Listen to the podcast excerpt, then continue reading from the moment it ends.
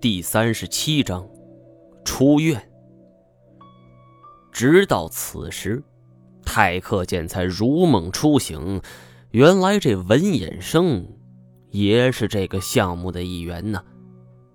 只见文衍生扶了扶眼镜，道：“小太呀，我知道你跟老严有点别扭，他就是一老糊涂，看在我的面子上啊，就这么算了。”泰克见是摇头苦笑，他深知这文衍生虽然是全国知名学者，却是一个老奸巨猾之人。听说那段十年动乱时期，这知识分子都受到非人待遇，而唯有这文衍生是不断反升。这坊间都有流言说，这是文衍生出卖同僚，这靠着所谓的检举揭发上位。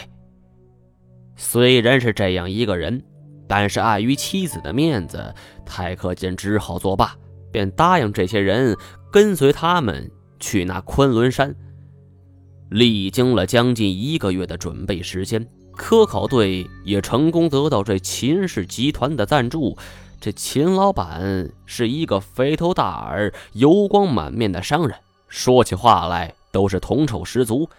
泰克健很不喜欢跟这种人打交道，干脆就避而远之。他也听说过这秦老板这个名字，据说是个无利不起早的人物，否则怎么可能能够打下如此之大的江山呢？那个年代下，很少有公司会去支持考古事业，因为这是一个没什么油水的投资点呢。但是偏偏秦老板就这么做了。这目的只有一个，这也是泰克健后来听说的。这个钱老板身体状况是每日愈下，他不甘心就此终结自己的人生，因此拿出了大笔款项来支持科考队。这如果这严显江等人科研成果有了结果的话，那么钱老板势必要成为第一个的受益者。虽然泰克健答应跟着科考队进入深山。但是他没有想到，这行程却是如此艰难。到了出发这一天，大家先是在位于内蒙的 X 研究所所会合，休息了两三天之后，就一路向西出发。但是这一路上，泰克健却发现了一丝不对劲儿的地方。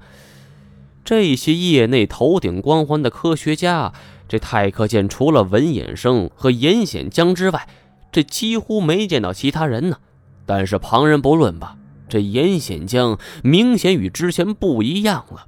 他不但连嗓音发生改变，就连一些生活习惯也不一样了。就比如泰克见之前就听这文衍生说过，这严显江不吃橘子，可是这一路上这严显江那可是没少吃啊。多年的狩猎生涯让嗅觉敏锐的泰克健是暗暗提高戒备。果然，在一天晚上，泰克健便注意到这些人全部都在一座帐篷内开会，每个人都很大声，是毫无戒备。泰克健是好奇心起，就在帐篷外边站着停了一下，却发现自己一个字儿也听不懂。这些人仿佛说的是一种少数民族语言。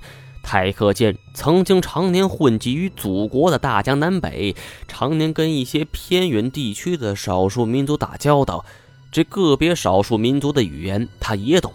只是那个时候，这严显江和文衍生他们所说的是一种类似于蒙古话，却又全然不同的语言。听到这儿的时候。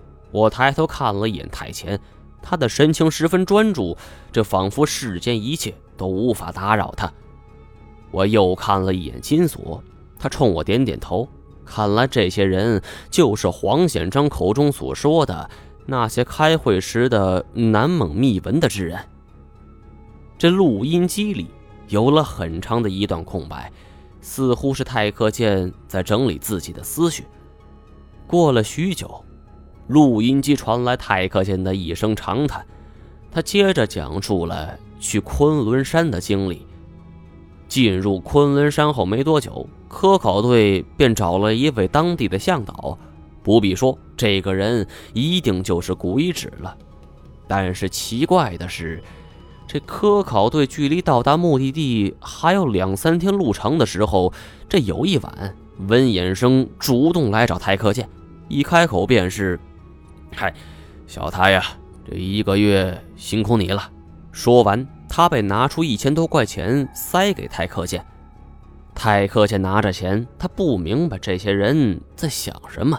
或者要做什么？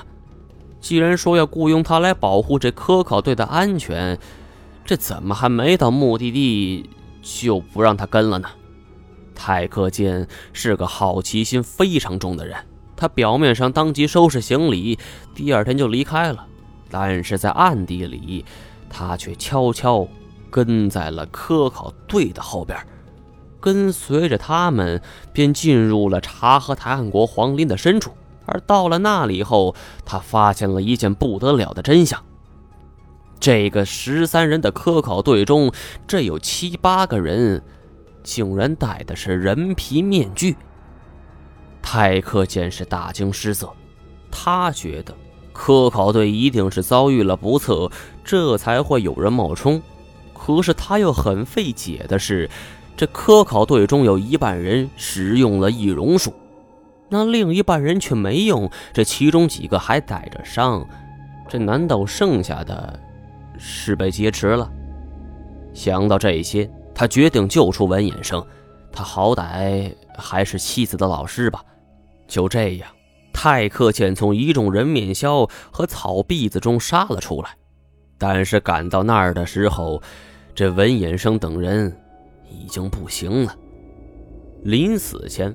文衍生告诉了他一个惊天的大秘密：这科考队中那些人并不是易容了，而是自愿参加长生计划，然后获得了重生。这长生不老与长生不死是两个概念。以前，包括严显江、文衍生在内，所有人全部都搞错了。这文衍生死前断断续续地说。人死不能复生，这只是一种错误的认知。我已经把我们实验的所有经过全都写下来了，你可以带走，留给后人。说完这句话，他就赫然成事了。泰克见悲痛之下，带着记载着长生不老之术的笔记本出来了，回到家乡。不过，由于泰克健本人的文化水平有限，那个老日记本他只翻了两页，一点也看不懂，就这么扔着。录音结束了，我见太贤仍是一副惊呆的模样，索性自言自语：“我们是依靠青铜鹿角钥匙才能够打开保险箱的，那可是泰克剑是怎么打开的？那卷录音带。”是混入保险柜的青铜球里发现的，可是那个青铜球却是完好无损，并没有外力所破坏的痕迹呀。那首先可以排除泰克先利用了我们这种原装钥匙，因为他不可能先去海底就拿出这个钥匙吧？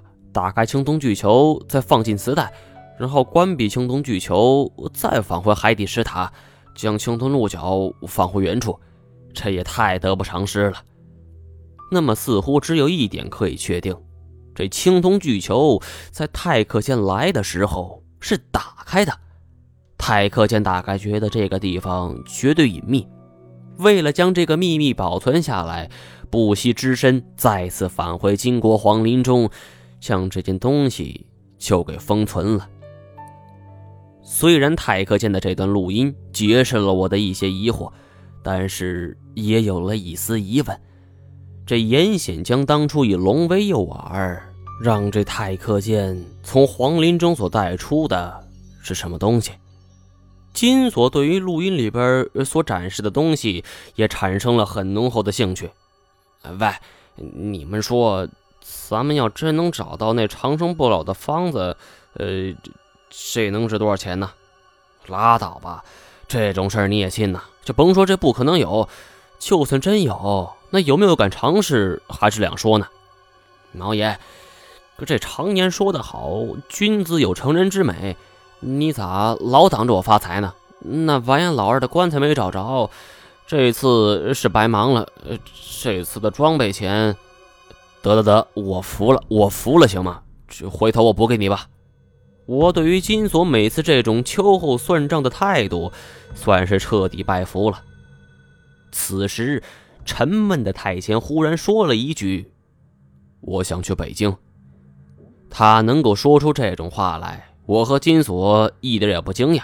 甭说他了，我现在都想去北京查个水落石出啊！所以我也主动请缨，要陪他一起去。金锁也是不甘落后。太监想了片刻后，便点头同意。在医院里边又躺了一个星期，这院方通知我们可以出院了。可是没想到。这临出院的最后一天，太克剑竟然不见了，只留了一张纸条：“我去北京，无念。”我知道这小子很大可能是去找文衍生了。文衍生已经死了，何况这么多年过去，这说不定他们早已搬家了。他一个不善言辞之人去了，很可能就是大海捞针。事不宜迟，我便匆匆办理了出院手续，和这金锁便踏上了前往京城的列车。长途跋涉本来让我筋疲力尽，可是我内心有着太多的疑问，这令我夜不能寐。在北京西站下车的时候，穿过熙熙攘攘的人群，却不知自己该怎么做。北京城这么大，我们想找到太前或者文家。太难了，好在金锁是做古玩的，这跟潘家园几位老板是很熟悉，但是他却从没联系过这些人，而是带我找了一家宾馆休息片刻。凌晨的时候，他叫醒了我，说是要带我去拜访一位大人物。我心里就很纳闷啊，大人物，这能有什么大人物啊？看着窗外迅速向后掠去的景色，我们要去哪儿？金锁转过头来，路灯的灯光透过车前窗玻璃打了进来，照在金锁的脸上是惨白惨白的。他咧嘴一笑：“你听说过鬼市吗？如果是初来北京，或者是初次和金锁打交道。”听见这两个字儿，那肯定是吓得够呛。但是关于这个地方，我早有耳闻呢。这里的鬼市全然不同于我们在察合台汗国的遭遇，或者是福建海边所遇的那种。这不管是北京，还是临近的天津或者保定，都是有鬼市的存在。传闻当年清政府下台，这巴西子弟或者被驱逐出宫的太监没有了生活来源，这只好变卖家中一些值钱的东西，也许是宫里的古董吧，也许是一件黄花梨的家私，总之能卖钱的就是好东西。因为这些人好命，这白天抛头露面的张罗卖，他们拉不下脸，这索性就晚上再出摊，这渐渐的。晚上便聚集了越来越多的人，久而久之，就形成了所谓的鬼市。听说过？金锁是全神贯注的开车，咱们现在就去鬼市，我带你拜会一位大哥。这个人呢，手眼通天，这京城里没有什么是他不知道的。你想找什么东西，或者什么人，就或者什么物事，他都能给你找到。我这才知道。这貌似本领强大的金锁，这原来也是有上家的。不过，有这号人物，我没理由没听说过呀。难道最近是宅在南方太久了？这什么人物这么神通广大？金锁却说：“嗨，你等会儿看着吧。”